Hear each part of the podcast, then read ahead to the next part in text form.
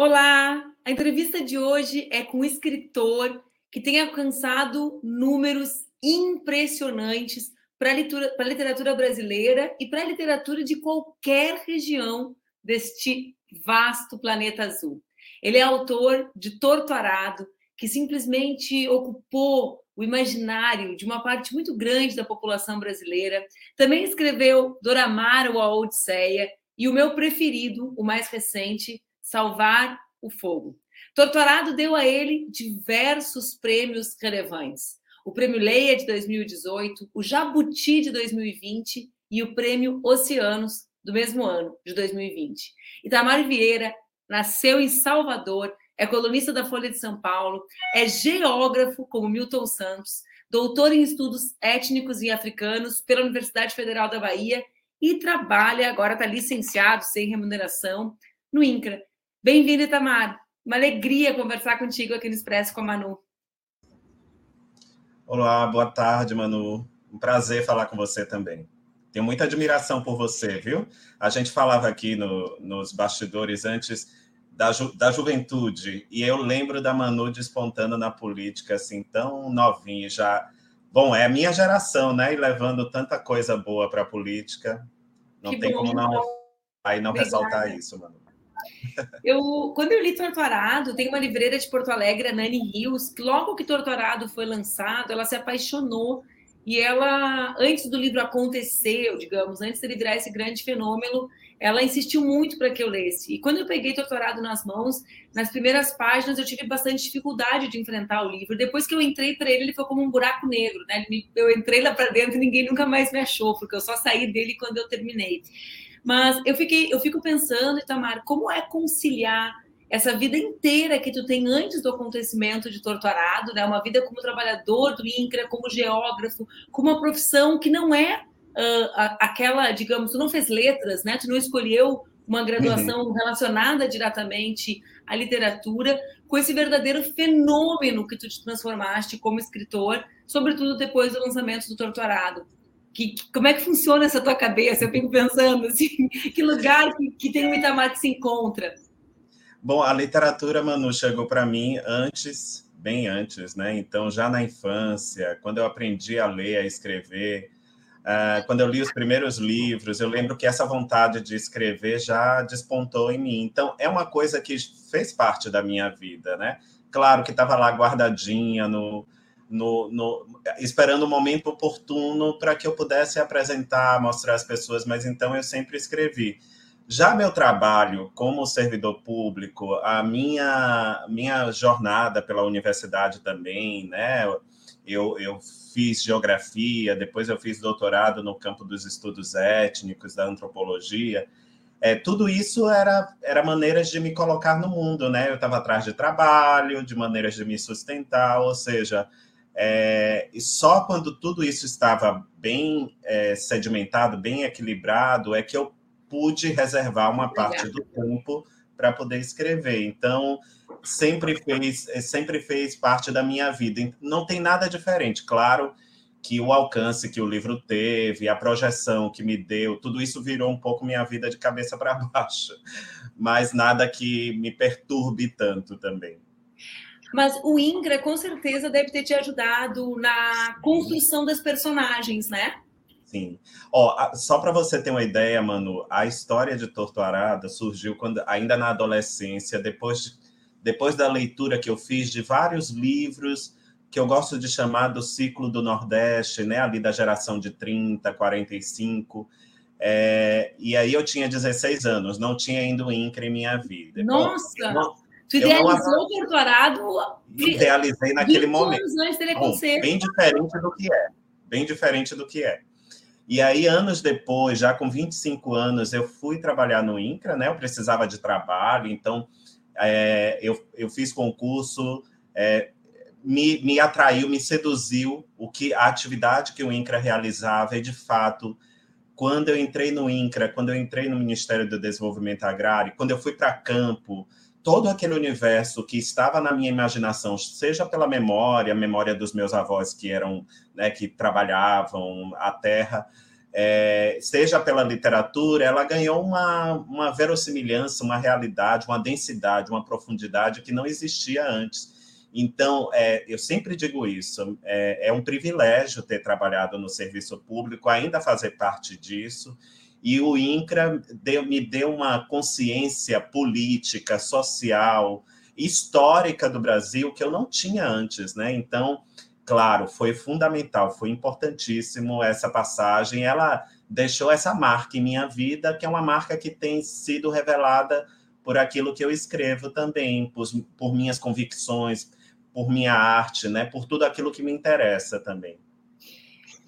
Itamar, Torturado, assim como Salvar o Fogo, né? É, eu gosto muito dos, gosto muito dos três, né? Mas eu escrevi, te disse, Salvar o Fogo conseguiu. Deve ser muito difícil lançar um livro depois de Torturado, né? Porque eu mesma peguei Salvar o Fogo e pensei assim, e que desafio que Tamar tinha na mão, fazer algo melhor que aquilo. Não que se compare assim com o melhor ou pior, mas a uhum. altura daquilo já era uhum. algo, um desafio extraordinário mas eles não são. Uh, o que mais me surpreende, digamos, na dimensão do acontecimento uh, do Torturado é que ele, ele é um livro bastante complexo, né? com muitas uhum. camadas de subjetividade, com personagens femininas. Eu quero falar um pouco contigo sobre esse feminino depois. E mesmo assim, ele é um livro que aconteceu muito expressivamente, também numericamente. Tem muitas uhum. dimensões do livro acontecer e o Torturável aconteceu em todas, mas também numericamente. Ele é um sucesso de vendas, o que não é normal no Brasil. Isso desmente um pouco aquela ideia de que o brasileiro não é sofisticado na sua leitura, que ele tem um gosto mais rebaixado de literatura, ou que a literatura popular, no sentido de que atinge a mais pessoas, nesse sentido de popular, ela não pode ser tão sofisticada? É, eu acho, Manu, que as, as duas as suas duas premissas elas é, acho que me fazem refletir sobre isso. Primeiro, eu acho que é falsa a ideia de que o brasileiro não gosta de ler, né? Eu mesmo cresci na periferia, em, em áreas de, né, de grande vulnerabilidade. Claro, a gente não tem dinheiro para comprar livro, eu precisava fre frequentar bibliotecas públicas. Eu via que meus vizinhos também, né, os que tinham interesse, claro, que nem todos têm interesse, também precisavam frequentar bibliotecas públicas. E esse interesse pela leitura, ele de fato sempre existiu, mas as pessoas esbarram em, em dificuldades, adversidades mesmo. Às vezes, às vezes não pode comprar. Às vezes no bairro onde mora, eu não tinha biblioteca no meu bairro, eu precisava ir para o centro da cidade, demandava dinheiro de transporte, então era bem complicado. Ah, eu, eu percebo também que é, agora já há quatro anos, né, com este livro e com, outro, com outros livros, participando de feiras, de encontros, eu percebo que é, é, a leitura faz parte da vida das pessoas. Elas querem, de fato, uma oportunidade para poder realizar isso. É muito bom, e eu acho que se, se, se não estavam chegando à literatura brasileira, talvez ou a literatura já não tivesse ofertando algo que as pessoas quisessem ler, de fato, né? Ou, ou então as pessoas já não tinham acesso, não podiam ter acesso mesmo, né? Mas frequentando feiras, bienais e tudo, que eu percebo, Manu, é que as pessoas têm sede de leitura e elas querem ler. E eu acho que se encontraram, não só nessas histórias que eu escrevo, mas tem uma geração maravilhosa de escritores agora, né? E, e, outros aí que já estão na lida há muito tempo, que têm ofertado histórias que, que de fato é, é, preenche o universo, né? O universo ficcional e histórico dessas pessoas. E aí eu, eu, eu penso que a gente precisa conciliar políticas públicas, né? É, voluntariado também. Eu acho que as empresas podem fazer algo por isso, né? Pelo fomento à leitura. É, eu tive duas experiências interessantes, Manu, com, em relação à literatura. Uma, há cerca de dois anos, eu fui convidado pela, pelas casas que acolhem é, menores privados de liberdade no Paraná para conversar com eles. Eles tinham lido o livro. Que eu uma das coisas mais lindas que eu já experimentei, sabe? Porque eram adolescentes, leram o livro Nossa, e falavam com muita desenvoltura sobre a história e mais, iam além perguntava como era ser escritor, se dava para viver disso. É, espero que essa, esse encontro tenha é, permitido a eles é, plantar ali, quem sabe, mais gosto pela leitura, quem sabe dali vai sair também um escritor, né? No, uma escritora no futuro. Ou seja, eu acho que isso não é, não, não é verdadeiro, assim, de que o brasileiro não gosta de ler. É, acho que falta oportunidades para que eles possam descobrir isso, né? Uh, tu estava falando e eu estava pensando num assunto que recorrentemente tem surgido aqui nas minhas conversas. Eu te falei que eu entrevistei recentemente o Jefferson Tenório e uhum. todas as semanas eu converso com o Luiz Maurício Azevedo, que é um crítico literário negro, uhum. e eu, uh, que é um homem negro, né? E, e eu uhum. várias vezes, Itamar, me sinto, uh, tento fazer as conexões de quais políticas sociais podem ter um impacto para a transformação da literatura tal qual nós conhecíamos e, e como temos agora, e dessa demanda, esse encontro, né, entre uma plateia que talvez quisesse um espetáculo diferente do que vinha sendo apresentado. Esse ano nós completamos 10 anos da lei de cotas. E eu, hum. sempre que olho para a política, eu acho as cotas e o ProUni as duas políticas mais sólidas e importantes da primeira, primeira etapa do governo Lula. Óbvio, acompanhada do enfrentamento à fome, né?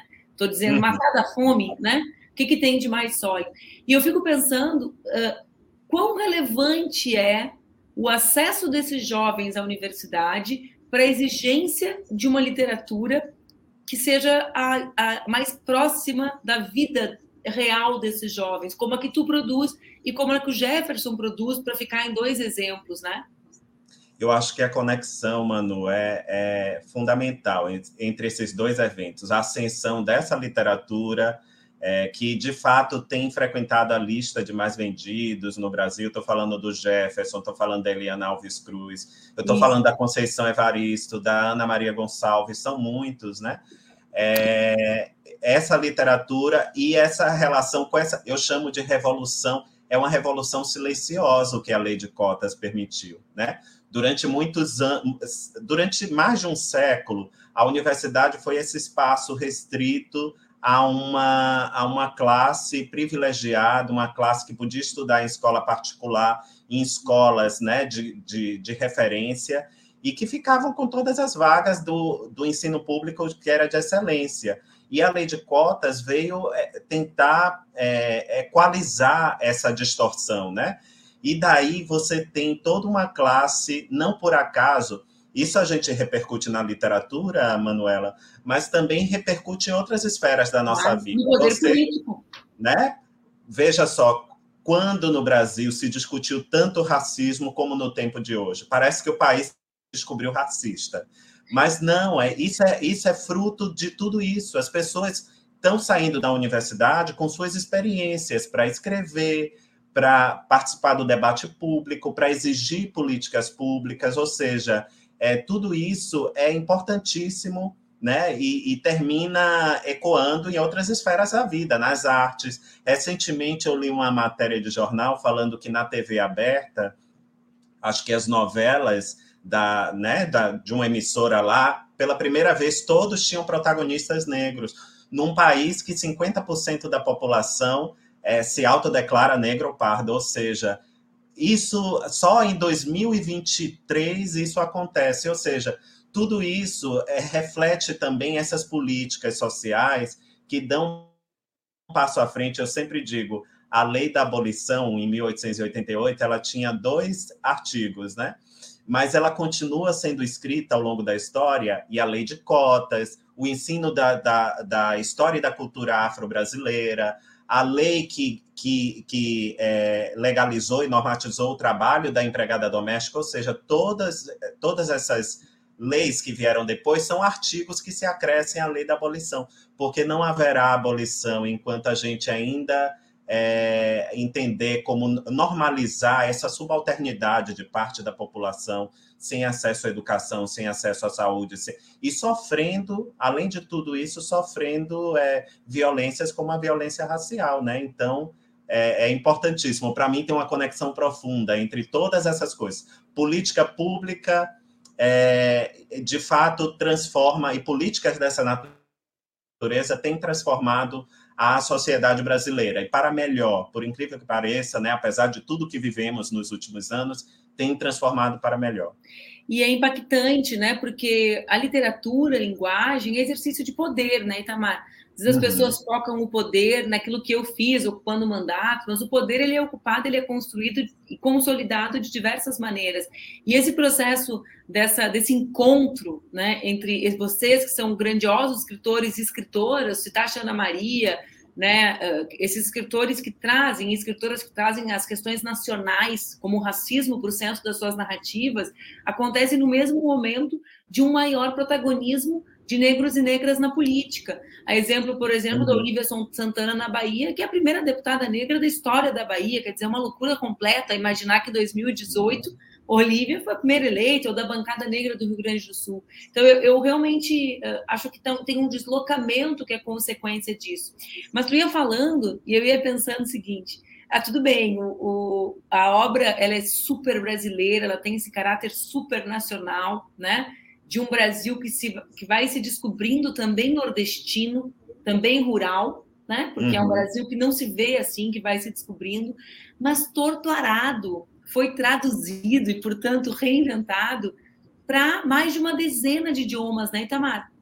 Sim, tem. Olha, até o momento tem 24 idiomas. Eu acompanho Hoje as capas, é... eu fico pirando nas capas, enquanto publica, eu piro, Hoje. Recentemente saiu a edição em língua inglesa, hoje saiu uma, uma longa resenha no, no Financial Times falando Nossa. sobre o livro. Aí eu fiquei assim, imaginando, mano, quando nunca passou por minha cabeça que uma história dessa natureza, primeiro, é uma comunidade de pessoas negras vivendo num, num país, né, num, numa região rural, num país que é cada vez mais urbano, no mundo que é cada vez mais urbano, quando é que eu pensaria que uma história como essa poderia ocupar um espaço num jornal como esse, né? É, e de fato isso isso tem acontecido com esse livro. É, no fundo, eu acho que isso é importante para nós. Passa uma mensagem para nós brasileiros é que no, as nossas histórias elas são tão poderosas, elas podem ser lidas por qualquer pessoa elas podem ser universais, né? Se a gente tiver consciência disso. Porque, é, de fato, aqui eu sempre penso isso, mano. A história brasileira, a fundação do Brasil, é uma, é uma história de grande violência, mas também é uma, é uma história de grande humanidade. Para que converti, convergiram é, é, povos, sociedades, né, que têm tentado erguer isso que nós chamamos, esse território que nós chamamos de Brasil. E essa história não é diferente da história, é, não é tão diferente da história da civilização grega, da civilização egípcia, dos romanos. Aqui também se ergue uma grande civilização, apesar de tudo, né? apesar de tudo, de tudo que passamos. E isso eu acho que é importante, não só para mim, mas é importante para todos nós brasileiros, que a gente tenha consciência de que a nossa arte, a nossa criatividade, a nossa inventividade, a nossa própria história ela é de interesse de outros lugares também, interesse de outras pessoas, de outros países. É, o que aconteceu com esse livro me mostra muito isso. Nos mostra a todos nós, né? Eu falei para uhum. ti que eu ficava viajando, eu, eu, te acompanho no Instagram e quando tu publica as capas, eu sempre uhum. fico tentando decifrar uh, o que, que. Qual idioma? É, não, o idioma, mas o, o que captam do torturado a partir de um uhum. outro olhar. Porque o torturado, para mim, ele já é brasileiro na espada de São Jorge na capa né? Uhum, tem uhum. códigos que são nossos e que Sim. fazem com que a gente se encontre e se afaste dele a partir do lugar. Eu sou do sul do Brasil, né? Então eu, uhum. eu, eu morei no interior muitos anos da minha vida, é um outro interior, então eu consigo olhar e buscar pontos em comum. E eu e eu uhum. fiquei, eu fico uh, refletindo, Itamar. Eu, eu gosto muito de literatura nigeriana. E ah, quando ah, amo as mulheres nigerianas, né? as, uh, quando, eu, quando, eu, te falei no bastidor. A Mecheta, a Chimamanda. A Mecheta o amor da minha vida, ela está é. morta. Ela, é dela que eu estava falando quando eu te falei que gostava da tua juventude, que tu vai ficar velhinho escrevendo para mim. Eu o Tinu Achebe, não sei se você já, já pôde ler, o Tinu Achebe também é um, já morreu, é um grande escritor, um grande escritor. O mundo se despedaça, é. E, eu, e o que eu ia te falar, e quando eu leio alguém da Nigéria, eu fico. Primeiro, que para mim já é um desafio, porque eu já não sei se o personagem é homem ou mulher. Né? Uhum. Eu estava comentando sobre isso com uma, com uma mulher feminista, que eu estou lendo agora, um livro de uma nigeriana, e eu li 50 páginas do livro achando que o personagem era uma mulher, por quê? Porque varria a casa. Olha o que é o meu machismo, né? É. E aí, então é um outro livro que eu leio. Né? Uhum. E aí eu vou atrás das comidas, eu fico dando Google para tentar entender qual é a comida. Eu também faço isso, viu? E eu, fiquei, eu fico pensando o povo fazendo isso com tortarado. Tu tem muito retorno nesse sentido? Tenho, é. Ele vai com glossário, eventualmente? Não. Algumas edições estrangeiras têm um glossário, algumas edições estrangeiras têm um pós-fácil do tradutor que fala sobre as dificuldades, mas também revela um pouco dessa nossa diversidade de, de cultura, de flora e de fauna que aparece ali, né? É, então, aí isso ficou a cargo dos editores. A edição italiana mesmo, acho que a edição espanhola tem um glossário no final para ajudar as pessoas algumas edições estrangeiras aproximaram, é, fizeram uma pesquisa muito séria assim e aproximaram as espécies. Então, o que aparece em Torto Arado ali, aqui no Brasil, vai aparecer uma, em uma espécie próxima, o que é possível, claro, porque tem coisas que não é possível, e vai aparecer numa espécie próxima ali é, naquela edição. É, cada um é, trabalha de uma maneira, mas isso, isso mostra a beleza da nossa da nossa história, da nossa diversidade, do nosso território. E quando eu penso nesses livros escritos, Manu, e, e olho para o Brasil, eu vejo que tanta coisa ainda para ser narrada, tanta coisa para ser escrita. Eu, eu digo, eu preciso de tempo de vida para poder ainda. E que os meus também, né? Eu estou falando dos meus pares, meus colegas escritores, que eu tanto admiro, é, e já estão fazendo isso, que eles também olhem à sua volta e vão, vão ver narrativas incríveis ainda para serem contadas. É, deve ser, é, é um jeito muito bonito de apresentar o Brasil para o mundo. E de amar esse lugar, né? De amar, é.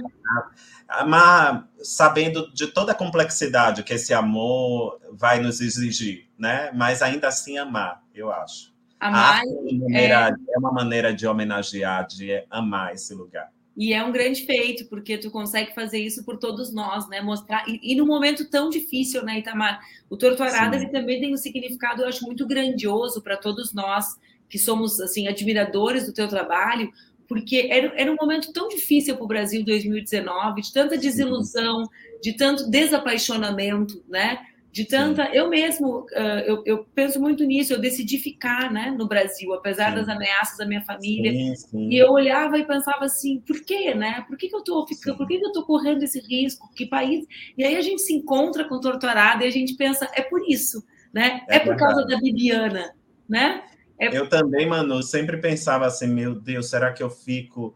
Será que eu continuo aqui, né? E eu dizia não, eu não, não, não para mim não existe outro lugar, não existe outra possibilidade. Eu acho que se eu tivesse é, ido embora, talvez essa criatividade tivesse ficado estéreo, assim. Então, eu preciso estar nesse lugar com todas as dificuldades, com todas as contradições, né? É, é parte de mim. É, que é isso que essas obras estão falando, Manu, de alguma maneira que Torto Arado fala, que Salvar o Fogo fala, que os contos de Doramá e Odisseia fala, é que o território, o chão que nós pisamos é uma extensão do nosso corpo.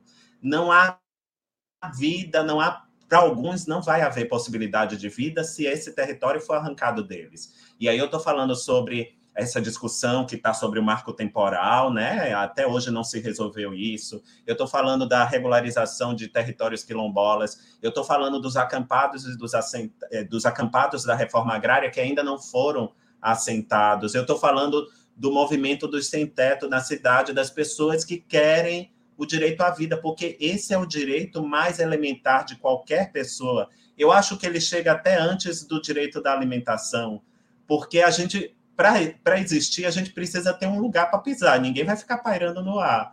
Então, é esse direito elementar de todo e qualquer ser humano, e eu acho que não é só do Brasil, isso fala com muitas culturas. Se a gente for pensar no caso da Palestina, das sociedades apátridas que ainda transitam entre um lugar e outro sem ter um, um Estado nacional. Ou seja, tudo isso é, é, é elementar do ser humano, é aquilo que é mais elementar, que é a base da sua existência. E para mim não, isso é, é, é, fundamental. entender que eu estou aqui porque esse chão ainda é parte do que eu sou. Tem gente que acha, Manu, pelo que aconteceu com Torto Arado, com, né, com todas essas demandas, tem jornalista que me liga e diz: Ah, eu quero fazer uma entrevista, tudo bem. E onde que você. É, eu moro em São Paulo. Eu digo, eu não moro em São Paulo. Ah, isso é uma coisa muito chata que tem, né?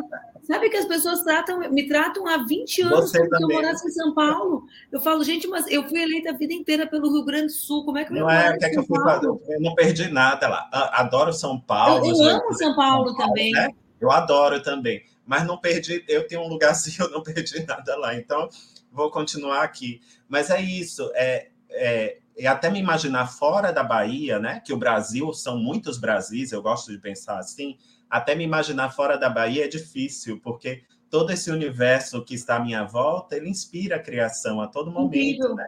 A gente eu é parecido, Itamar. Poder, né?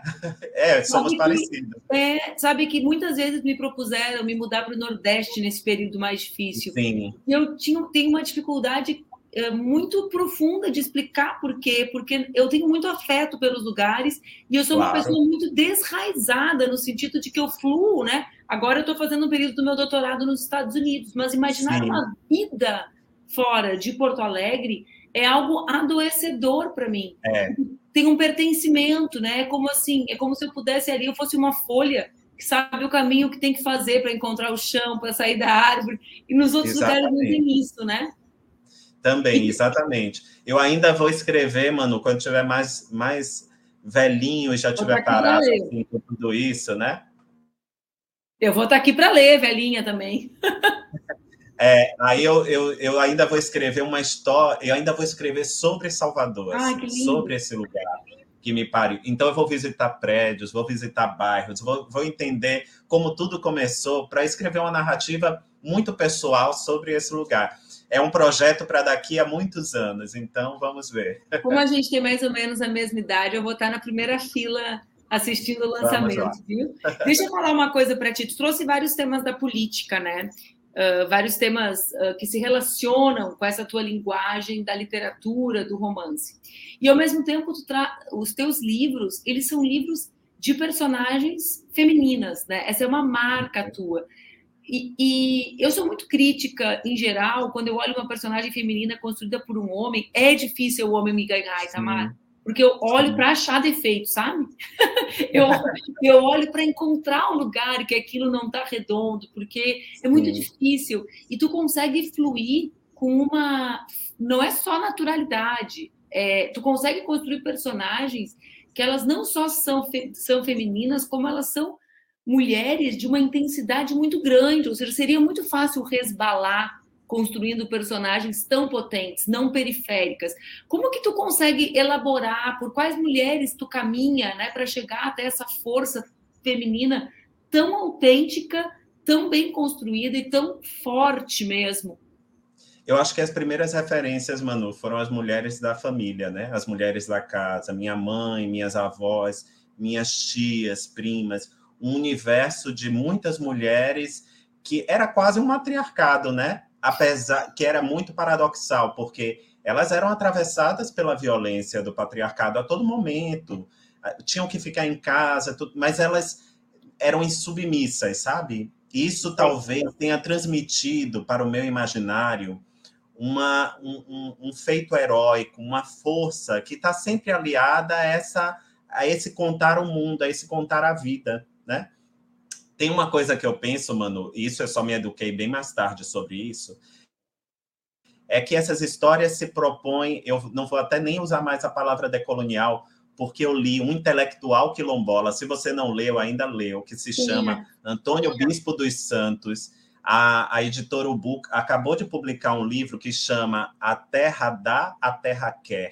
Não li, e, e o Nego Bispo, que chamam ele assim de Nego Bispo, ele, ele usa uma palavra contracolonial. Ele diz que a gente tem que se apegar às palavras para desconstruir a, a, colonialidade.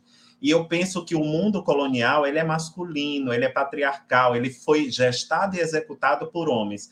Se eu quero escrever histórias contracoloniais, eu tenho que devolver o protagonismo às mulheres. Então, é, acho que transita é, entre essa minha vivência, essa minha experiência pessoal, familiar, o papel que as mulheres ocuparam em minha vida, na minha história. Depois, com o próprio INCRA, como você citou aqui, quando eu fui é, pelo viver pelo campo, eu, eu achava aquilo tão fascinante, apesar de toda a violência, as mulheres eram 70%, eu te digo aqui no Nordeste, das lideranças comunitárias, presidente de associação, lideranças de movimento social, e eu dizia, olhava para Brasília, nossa, só tem 15% de mulheres deputadas, e aqui na base, né, aqui entre as pessoas, entre o povo, as mulheres já estão já avançaram nesse sentido, porque elas ocupam esse espaço de liderança. Não quer dizer que a vida delas é melhor, ainda são atravessadas pela violência estrutural do patriarcado, mas há uma mudança muito grande. Isso me fez lembrar professor Milton Santos, que dizia que as grandes transformações viriam das bases, do povo, né?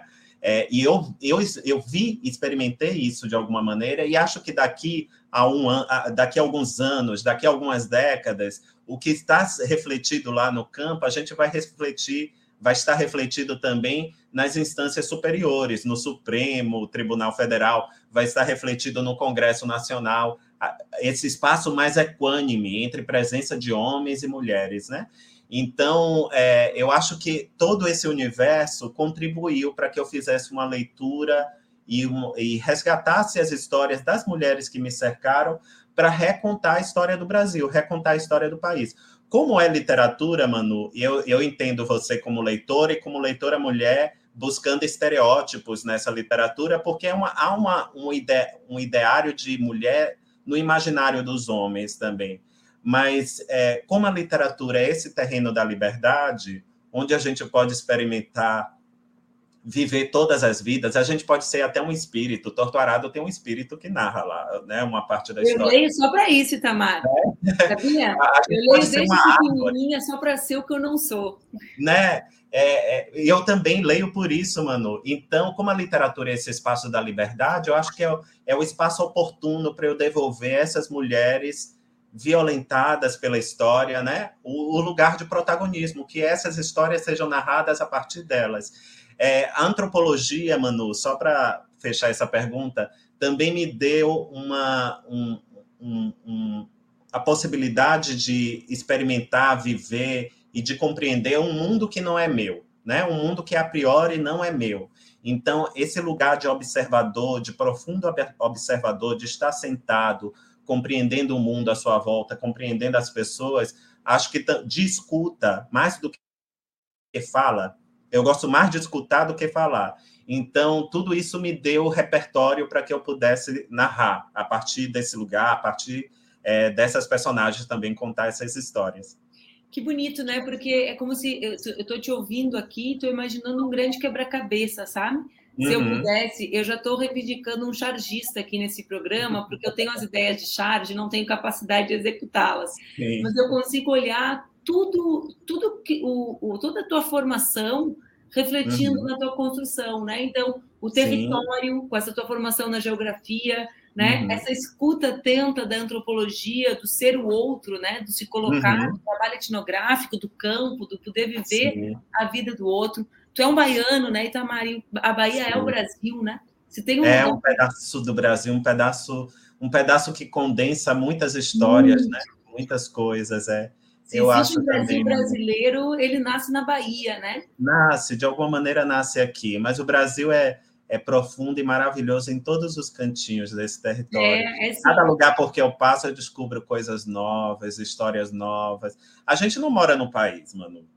É, isso já é. A gente mora num continente, né? Um continente. Exatamente. Um continente tô, chamado Brasil. Eu estou fazendo meu doutorado, uma parte dele aqui nos Estados Unidos. Eu tento explicar para as pessoas né, da onde eu venho, que é o oposto do estereótipo do brasileiro, sim, né, que é o sul. Eu sim. falo, olha, gente, eu carrego comigo uma frustração, porque eu falo Brasil e vocês imaginam uma mulher sambando, eu não sei sambar, sim. né? Eu já começo assim, eu já sou o oposto, eu não bebo caipirinha. Cantando, né? Eu vivo num lugar que faz frio, eu não sou afinada, né? Então eu já sou. Então por quê? Porque é realmente um continente, né?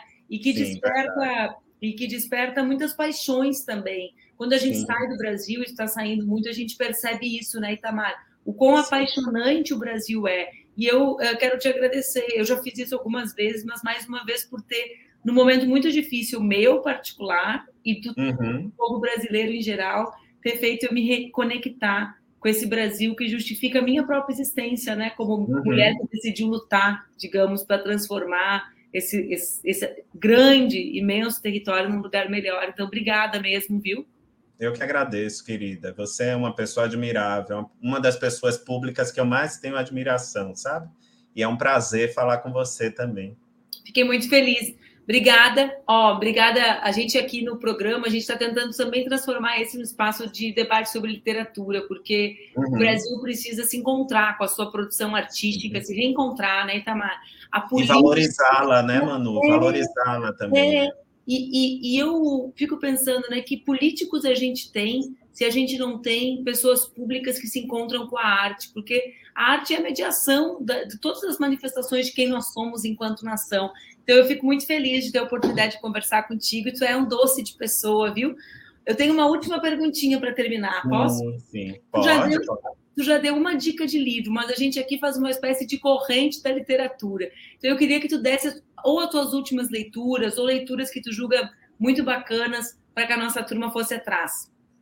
É, eu vou indicar um livro, Manu, é, de uma escritora brasileira, Eliana Alves Cruz, que se chama Solitário. Eu não sei se você teve a oportunidade de ler. Eu estou rindo porque foi exatamente a mesma dica do Jefferson Tenório. Ah, eu... meu Deus, olha, tá vendo? É uma maravilha. Eu é acho que é um livro que também é, tem um, uma comunicação tão grande com o Torturado, só para pensar, porque Eliana está pensando as estruturas coloniais num apartamento da zona sul do Rio de Janeiro, e eu estou pensando as estruturas coloniais no campo da Bahia. Ou seja, é uma, é uma história muito, muito interessante, muito importante, que nos ajuda a, a entender e compreender um pouco mais do Brasil e das suas desigualdades sociais, raciais, né? Isso é, é, é um livro que eu gosto muito. Que fantástico! Eu achei fantástico porque os dois escritores que passaram por aqui, os dois indicaram a mesma obra, o que também Sim. demonstra a relevância dela, né, Itamar? É, é muito demonstra, bom né, demonstra. O Jefferson é, é uma pessoa extraordinária também, um, uma, um, um, escritor muito erudito, ele está atento a tudo, ele debate politicamente. Isso é sinal de que nossos pensamentos convergiram quando pensou em arte, uma indicação de como essa história é, é importante, é relevante para a literatura do cenário atual. Um livro que eu gosto muito.